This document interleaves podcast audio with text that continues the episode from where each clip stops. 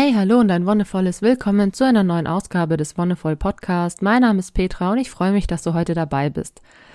Eigentlich kommt diese Folge viel zu früh, denn es ist erst Folge 31 und ähm, das Thema, was ich heute behandle, kann man auch unter 42 zusammenfassen. Und alle Douglas Adams-Fans können es jetzt schon erraten. Im Buch Per Anhalter durch die Galaxis ist 42 der Inbegriff für die Antwort auf alles, die Frage nach dem Leben, dem Universum und dem ganzen Rest. Also wenn man so möchte, die Frage nach dem Sinn des Lebens. Nachdem ich das jetzt nicht auf die Folge 42 abgestimmt habe, bitte ich für alle Douglas Adams Fans dafür um Verzeihung, aber genau darum soll es in dieser Folge gehen. Dem Leben einen Sinn zu geben, beziehungsweise einen Sinn im Leben zu sehen und zu sagen, okay, warum bin ich hier, beziehungsweise was kann ich aus verschiedenen Religionen oder Denktraditionen für mich etablieren, um mir mein Dasein, sage ich mal, sinnvoll zu gestalten. Es gibt einige Menschen, die immer wieder in solchen Sinnkrisen sind. Vielleicht hast du das auch schon mal erlebt, dass du dich oft fragst, warum und wozu du irgendwas überhaupt tust. Und ich denke, das hat auch eben auch ganz viel mit der allgemeinen Lebensgestaltung zu tun. Wie gestaltest du dein Leben? Hast du da einen Sinn dahinter oder ist es für dich tatsächlich dieses ich arbeite, esse und schlafe und arbeite und eigentlich ähm, ist es dein ganzes Leben? Wenn du eine Arbeit hast, die dich erfüllt, kann es natürlich auch ein sehr schöner Moment sein, eine sehr schöne Situation. Allerdings gibt es natürlich auch viele, die entweder in ihrer Arbeit an sich wenig Sinn sehen oder immer wieder mal Phasen haben, wo ihnen auch diese Arbeit sinnlos erscheint. Und ich denke, die Arbeit ist ein sehr wichtiger Bereich, den man sich da angucken muss, weil die Arbeit einen großen Teil unseres Lebens einnimmt. Viele Menschen arbeiten zwischen 30 und 40 Stunden in der Woche Egal, ob das jetzt eine Lohnarbeit ist oder auch Care-Arbeit, die ja natürlich weniger entlohnt wird, weniger sichtbar ist, aber dennoch eine Arbeit ist. Und deshalb ist unser Leben dadurch natürlich in gewissen Maßen bestimmt. Es ist nicht nur die Arbeit an sich, sondern auch oft der Arbeitsweg hin, zurück, was bei manchen Menschen nochmal zwei Stunden Zeit fressen kann, manchmal sogar mehr. Und oft ist das Leben dann auch ganz nach der Arbeit ausgerichtet. Viele Leute ziehen um, um eine Arbeit wahrzunehmen. Und ich denke, da liegt so der große Schwerpunkt bei vielen, eine Arbeit zu finden, eine Arbeit, die natürlich auch Spaß macht, aber vor allem eine Arbeit, die sich lohnt, also bei der man Geld verdienen kann oder den Lebensunterhalt verdienen kann. Bricht man das jetzt runter, ist bei vielen Menschen tatsächlich der Sinn des Lebens zu arbeiten. Und das finde ich ist ziemlicher Quatsch, denn der eigentliche Sinn im Leben ist es, das Leben zu genießen und Erfahrungen zu machen, wenn man es aus verschiedenen Traditionen betrachtet. Und ganz ehrlich, das ist doch das, was wir eigentlich alle wollen. Das will ich, das willst du. Wir wollen, dass wir ein schönes Leben haben. Wir wollen, dass wir ein genussvolles Leben haben, schöne Erfahrungen, nette Menschen um uns haben. Und bei vielen tritt das einfach sehr, sehr stark zurück, weil die Arbeit sie mehr und mehr einnimmt. Natürlich kann man auch bei der Arbeit das Leben genießen in gewissen Maßen. Auch da kann man Erfahrungen machen und Leute treffen. Aber es ist in einem sehr abgesteckten Rahmen. Das heißt, Du hast ein sehr eingeschränktes Feld, je nachdem, wo du arbeitest. Jetzt sagen wir mal, du bist Architekt oder Architektin, du baust Häuser, konstruierst die, hast da auch mega Spaß dabei, dann ist es ja auch echt wunderbar, dann freue ich mich auch für dich. Aber du wirst so in diesem Architektenkosmos, sag ich mal, bleiben. Ne? Du triffst dann andere Handwerker, Handwerkerinnen, Baumenschen, was auch immer. Und das sind Erfahrungen, die du machst und irgendwann hat sich dann dein Erfahrungsschatz in dem Bereich, sag ich mal, erschöpft. Viele Menschen merken das, wenn sie, sag ich mal, 10, 15, 20 Jahre in einem Beruf sind, dass sie dann in so eine Art Loch fallen. Ein Loch, weil sie nichts Neues mehr erleben, in Anführungszeichen, keine neuen Erfahrungen mehr machen in dem, was sie tun und dadurch in so eine Art Sinnkrise eben kommen. Damit ist dann auch oft der Sinn weg. Und wenn sowohl der Sinn weg ist, als auch dieser eigentliche Genuss in dem, was man tut, dann kommt es eben auch ganz schnell zu so einer Krise, und da fangen wir dann, fangen wir dann an, darüber nachzudenken, was wir eigentlich tun und warum wir die Dinge tun. Und es ist natürlich schade oder ungünstig, wenn es erst irgendwann in der Midlife Crisis passiert, also irgendwann zwischen 40 und 50 oder bei manchen auch schon Ende 30. Es ist ja eigentlich viel praktischer es wäre ja auch viel schöner für uns, wenn wir dem Ganzen auch entgehen könnten, wenn wir nicht in Midlife Crisis kommen, sondern wenn wir unser Leben von Anfang an so gestalten können, dass wir einen Sinn darin sehen und dass wir es erfüllt und genussvoll gestalten. Bevor ich dir erkläre, wie sowas funktionieren kann, möchte ich da noch auf die yogische Tradition kurz zurückgreifen. Es gibt ja verschiedene Vorstellungen, wie Seele, Menschsein, Unendlichkeit und so weiter funktionieren. Ich selbst bin eigentlich katholisch, beziehungsweise war römisch-katholisch getauft und bin dann letztes, vorletztes Jahr aus der Kirche auch ausgetreten, weil ich mich erstens nicht dazu verbunden gesehen habe. Ich war nie in der kirchlichen Gemeinschaft und außerdem fand ich den Glauben auch in manchen Punkten nicht besonders tragbar für mich. Und der andere Punkt war natürlich die Institution Kirche an sich, die sich auch einfach, ich sag mal, salopp viel Scheiße erlaubt hat. Das war für mich der Grund, auch auszutreten. Gleichzeitig bin ich halt auch in der Phase mit dem Yogischen in Kontakt gekommen und habe so meinen Blick über den Tellerrand mal geöffnet, mir auch andere Religionen angeguckt und das, was so diese christlichen oder vermeintlich christlichen Werte sind, sind ja gar nicht so dezidiert christlich. Ich meine, die findet man in anderen Religionen auch. Nächstenliebe, Wertschätzung, Akzeptanz und so weiter. Was mich an der christlichen Lehre oder am christlichen Glauben immer so am meisten gestört hat, war diese Gottvorstellung, dass es eine übergeordnete Macht gibt, einen Herr, Gott, Vater, wie auch immer, der so über dich und dein Leben bestimmt, der dir deine Seele schenkt und der sie dir auch wieder nimmt, der quasi auch über Leben und Tod herrscht.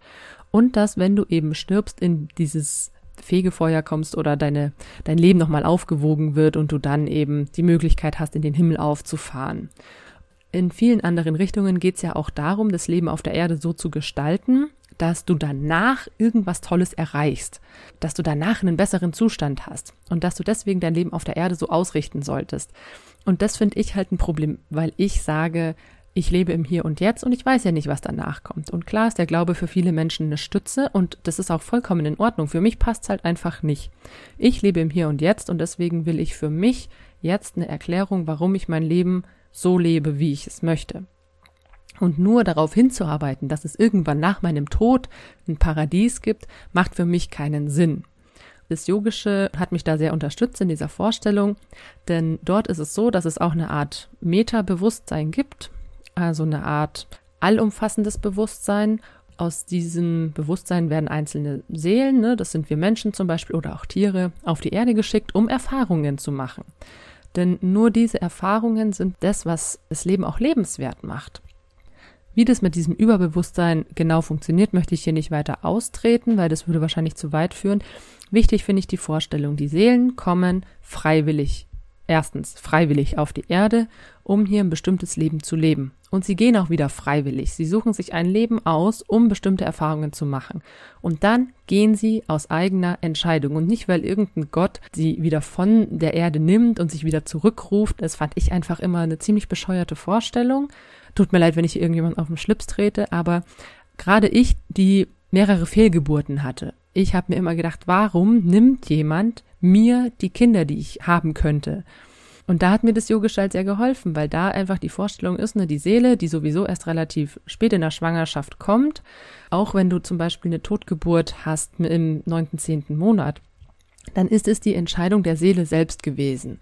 Und natürlich ist es trotzdem noch ein Schlag und es ist trotzdem noch hart, aber es ist weniger hart, wenn man weiß, hey, das hat alles irgendeinen Sinn. Und es ist nicht dieser Herrgott da oben, sag ich mal, der sich entschieden hat, ach nee, die Seele will ich jetzt doch noch nicht auf die Erde schicken. Oder die Seele hole ich mir doch zwei Stunden nach der Geburt wieder zurück. Also mir hat es einfach sehr geholfen zu sagen, hey, die Seele hat es selbst entschieden und die Seele an sich möchte einfach Erfahrungen machen. Wichtig ist der Aspekt, dass es der Seele um Erfahrungen geht. Und je unterschiedlicher die sind, desto größer kann diese Erfüllung einfach aussehen und desto größer kann auch der Genuss aussehen. Denn auch das ist was, was natürlich bei uns Menschen jetzt ganz akut ist, dass wir ein sehr breites Spektrum zum Beispiel auch an Erfahrungen und Gefühlen theoretisch haben aber dass uns zum Beispiel auch gewisse Gefühle erst dann richtig bewusst werden, wenn wir das extreme Gegenteil erlebt haben. Ne? Wieder dieses Beispiel von Leben und Tod. Wenn wir mit dem Tod konfrontiert werden, dann wissen wir das Leben wieder viel mehr zu schätzen. Dann sind wir auf einmal in so einem Modus, oh, die Sterblichkeit davon bin ich auch betroffen. Ich soll jetzt gucken, dass ich jetzt mein Leben so gestalte und nicht erst irgendwann kurz vorher mir denke, Mist, jetzt habe ich nur noch zwei Tage zu leben und ich wollte noch so viel tun. Also dieser Gegensatz von guten und schlechten Gefühlen, von in Anführungszeichen guten und schlechten Erfahrungen macht ja auch so diese Vielfalt aus. Das sind dann eben Erfahrungen, an denen wir wachsen, an denen unsere Seele sich bereichert, die in gewisser Maße auch in Form von Erfüllung erzeugen können. Wie kann denn dann Erfüllung oder Genuss im Leben konkret aussehen? Und das kann ganz unterschiedlich sein. Also es gibt ja, wie gesagt, Menschen, die eine sehr vielfältige Arbeit haben oder auch die in Anführungszeichen eine vielleicht eintönig erscheinende Arbeit haben, aber dennoch da sehr viel Sinn und Erfüllung drin sehen. Und das hat dann manchmal auch was mit so einer Art Bestimmung zu tun, eine Art Lebensaufgabe. Wir alle haben in irgendeiner Form eine Art Lebensaufgabe, etwas, womit uns das Leben häufig konfrontiert, etwas, dem wir uns stellen, etwas, an dem wir regelmäßig arbeiten, sei es jetzt ganz bewusst oder auch unbewusst. Ich bringe da immer ganz gern das Beispiel von einem Yoga-Ausbilder von mir, der Bestatter war.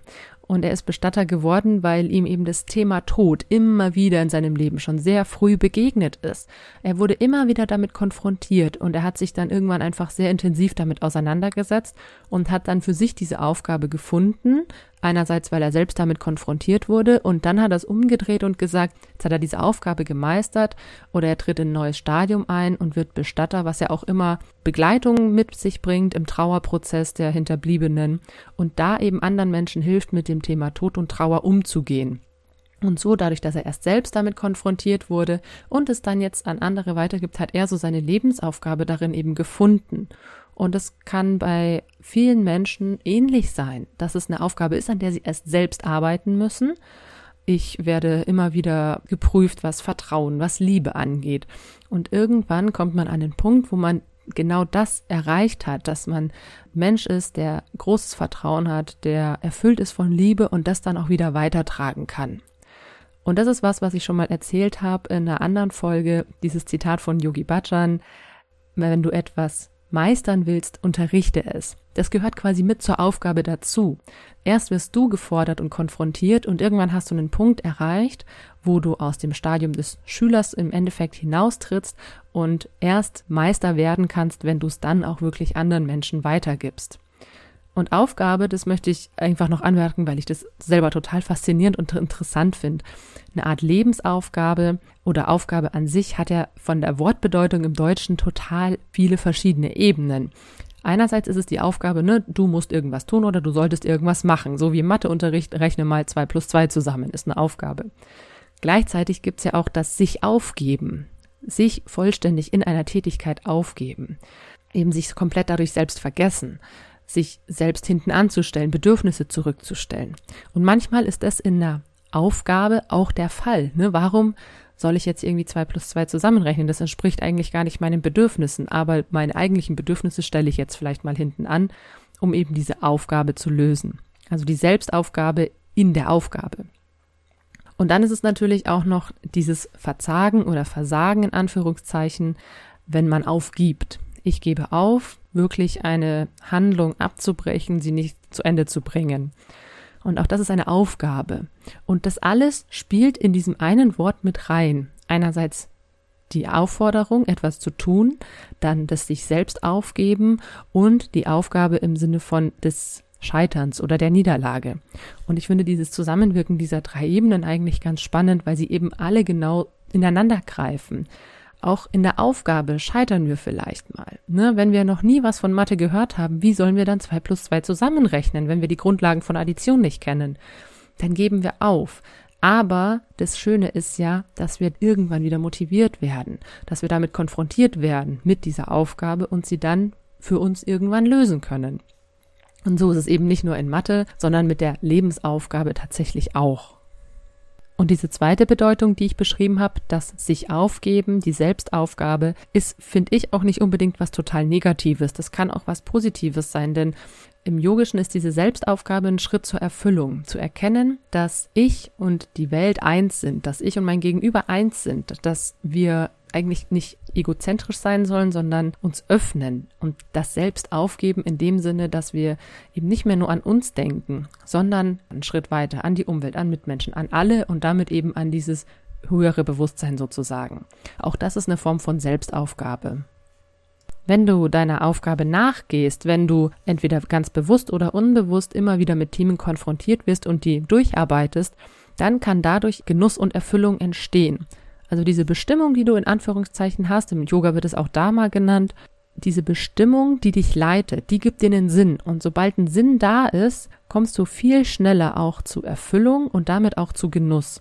Und manche Menschen, die eben in einem Beruf arbeiten, der ihnen genau das gibt, ne, wie mein Ausbilder als Bestatter zum Beispiel, die haben natürlich da schon einen sehr großen Schritt gemacht und alle, die da noch nicht so weit sind, in Anführungszeichen. Also wenn du deine eigene Lebensaufgabe noch nicht gefunden hast, dann schau einfach, mit welchen Themen du immer wieder konfrontiert wirst oder auch an was du arbeitest, so selbst für dich. Dann wirst du herausfinden, was denn diese Aufgabe sein könnte, die dein Leben wirklich mit Sinn und Erfüllung anreichert.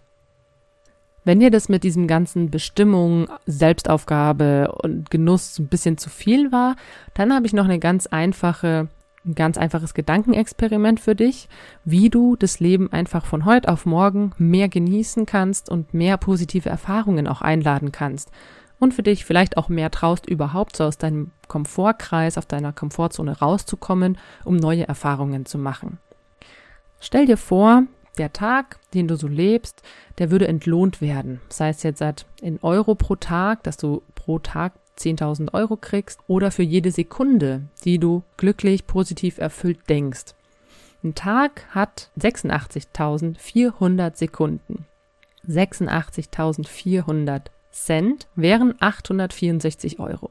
Stell dir vor, du würdest für jede Sekunde, die du glücklich und erfüllt und im Genuss lebst, dieses Geld bekommen das heißt, du würdest automatisch so eine Art bedingungsloses Grundeinkommen von 864 Euro am Tag haben. Auch wenn ich schon häufiger angemerkt habe, dass Besitz oder Kapitalismus an sich nicht glücklich macht, ist es für viele Menschen ein Anreiz. Und klar, die Vorstellung, einfach 864 Euro am Tag zu haben, mit denen du machen kannst, was du willst, ist natürlich eine super Vorstellung. Du brauchst dich nie wieder darum sorgen, wo du Essen herkriegst, wo du Klamotten herkriegst, wo du ein Ticket für die Bahn herkriegst oder das Geld für einen Sprit fürs Auto. Du hast quasi ein Grundeinkommen, das dir das ermöglicht. Das ist die Grundlage für ein erfülltes Leben, weil du dir quasi keine Sorgen mehr machen musst, wo das Geld herkommt, wenn du dir Sorgen drüber machst, weil du hast es ja. Und daraus kannst du dir dann noch mehr positive Erfahrungen ermöglichen. Aber jetzt stell dir eben mal vor, du stehst auf und bist griesgrämig, bist schlecht gelaunt, bist gestresst und das zieht sich so durch deinen Tag hindurch. Jetzt stelle dir, wie gesagt, vor, du würdest für jede glückliche Sekunde einen Cent kriegen. Für jede Minute 60 Cent. Wie würdest du dein Leben dann gestalten? Würdest du immer noch griesgrämig und gestresst sein? Würdest du wütend reagieren, wenn dich jemand anpflaumt? Oder würdest du versuchen, empathisch und freundlich darauf einzugehen? Wie würde sich dein Leben verändern? Und vor allem, wie würde sich nicht nur dein Leben verändern, sondern auch das deiner Mitmenschen, wenn du ihnen anders entgegentrittst? Du kannst es ganz platt, sage ich mal, an einem Beispiel vielleicht aus Partnerschaft oder Familie machen, wenn du mit Menschen zusammenlebst, die du liebst, eigentlich, und mal einen schlechten Tag hast. Das kommt vor. Aber vielleicht ist dir auch schon mal aufgefallen, dass wenn du aufstehst und schlecht gelaunt bist und dann kommt dein Partner oder deine Partnerin runter oder deine Kinder, obwohl sie vielleicht am Anfang noch ein Lächeln auf dem Gesicht hatten, schwappt diese negative Stimmung relativ schnell über. Das ist leider was, was mit negativen Gefühlen sehr schnell passiert, dass sie überschwappen und andere infizieren. Gleichzeitig aber, wenn du glücklich bist, wenn du gut gelaunt bist und jemand kommt runter und ist ein griesgrämig und du dir bewusst machst, hey, es gibt gerade keinen Grund, schlecht gelaunt zu sein, kannst du wiederum auch mit ein bisschen mehr Anreiz natürlich die Person versuchen, in eine positive Stimmung zu ziehen. Das ist natürlich auch was, was das Leben ausmacht, dass wir eine freudige Grundeinstellung haben, dass wir das Leben nicht nur genießen im Sinne von genussvolle Erfahrungen zu machen, sondern dass es uns auch einfach gut geht. Und es ist inzwischen bewiesen, dass unsere Stimmung sich natürlich auch auf unseren Körper auswirkt. Ich meine, der Begriff psychosomatisch wird dir vielleicht schon mal untergekommen sein, dass sich Sachen, die sich in unserer Psyche, also mental abspielen, sich irgendwie körperlich niederschlagen. Das ist dann oft sowas wie Kopfschmerzen, ne? dass man eigentlich ein psychisches Problem hat und das schlägt sich dann zum Beispiel in Kopfschmerzen oder in Rückenschmerzen oder in Gliederschmerzen oder was auch immer nieder. Gleichzeitig kann man aber auch viele Krankheiten viel schneller heilen, wenn man einfach positiv denkt, wenn man sich mit positiven, glücklichen Erfahrungen umgibt und so durch quasi Selbstheilungsprozesse im Körper auch aktivieren kann. Und dadurch kann man natürlich das Leben auch viel mehr genießen. Und jetzt stell dir eben vor, dass du für dieses genussvolle Leben einfach auch noch zusätzlich entlohnt wirst und davon natürlich noch viel mehr Erfahrungen möglich werden. Und das ist eben auch was, was man jetzt halt in diesem Geldbeispiel nicht wirklich sieht, aber denk einfach mal einen Schritt weiter, wieder auf die Stimmung übertragen. Wenn du schlecht gelaunt bist, gestresst, irgendwelche negativen Gedanken hast, machst du dann den Schritt und sagst, du wagst dich in was Unbekanntes, Wahrscheinlich eher nicht, denn du würdest deine Komfortzone verlassen, die jetzt eh schon viel enger ist durch deine schlechten Gefühle. Aber wenn du gut gelaunt bist, wenn du positiv gestimmt bist, dann erweitert sich deine Komfortzone ein bisschen. Du bist auch eher bereit, mal was Spontanes, vielleicht auch abgedrehtes, Verrücktes zu machen, etwas, was du vorher noch nie getan hast. Du gehst einfach mal eine Runde trampen oder fährst nach Berlin alte Freunde besuchen, die du seit Jahrzehnten nicht gesehen hast. Du traust dich wirklich viel mehr, wenn du in einer positiven Grundstimmung bist. Und deswegen lohnt sich im Endeffekt auch wirklich einfach nicht, schlecht gelaunt zu sein. Es lohnt sich insofern nicht, dass wir diese Cent für glückliche Sekunden nicht bekommen, aber es lohnt sich eben auch nicht, weil einerseits unser Körper davon natürlich Nachteile hat und auch unser ganzes soziales Umfeld. Und natürlich sagen jetzt die eine oder anderen, ja, aber mies drauf sein gehört doch auch zum Leben dazu. Und ja, das gehört's auch, auf jeden Fall. Es gibt Gefühle wie Trauer, Wut oder Zorn, die auf jeden Fall eine Berechtigung haben aber es ist auch ganz wichtig, wie man damit umgeht. Lässt man sich von diesen Gefühlen überwältigen oder schaffst du es trotzdem aus den Situationen eine positive Erfahrung rauszuziehen? Und auch das habe ich schon an anderen Stellen mal erwähnt. Das Leben stellt uns zwar vor Herausforderungen, aber meistens nur vor solche, die wir auch bewältigen können. Und auch wenn es in einem Moment kritisch und schwierig ist, wenn wir uns total überfordert fühlen und irgendwie keinen Ausweg mehr wissen, dann gibt's wieder eine Situation, die uns zurückholt, die uns wieder Mut macht. Vielleicht gibt's einen Menschen, der uns hilft. Und dann werden wir ein paar Monate oder Jahre später gestärkt und vielleicht auch lächelnd auf diese Situation zurückblicken und sagen, hey, diese Situation hat mir gezeigt, dass, ne, in meinem Fall mit den Fehlgeburten hat's mir einfach gezeigt, dass ich vielleicht noch nicht bereit war, hat mir gezeigt, diese Beziehung von Leben und Tod nochmal klar gemacht, mich auf einen neuen Weg gebracht. Und das ist, denke ich, auch was, was ganz wichtig im Leben ist, diese schlechten Gefühle zuzulassen, aber damit auch konstruktiv umzugehen. Wow, okay, das war jetzt ähm, ziemlich schwere Kost in Anführungszeichen, Sinn des Lebens, Genuss, Erfahrungen. Ich hoffe, du konntest trotzdem was für dich mitnehmen und ich möchte dich einfach ermutigen, wirklich mit einem Lächeln im Gesicht in die Welt hinauszugehen und mit deinem Lächeln auch andere Menschen anzustecken. Und wenn wir versuchen, auch die anderen Menschen damit einzubeziehen, wenn wir versuchen, dieses gute Gefühl einfach zu verbreiten, dann können wir uns auch eine sehr angenehme Umwelt und ein sehr angenehmes Miteinander schaffen und die Gesellschaft vielleicht auch ein kleines Stück besser machen. In diesem Sinne bedanke ich mich für heute fürs Zuhören. Wenn dir die Folge gefallen hat, lass gerne eine Bewertung oder einen Kommentar da und teile sie auch gerne. Wir hören uns dann nächste Woche wieder. Ich wünsche dir bis dahin alles Gute und noch einen wonnevollen Tag.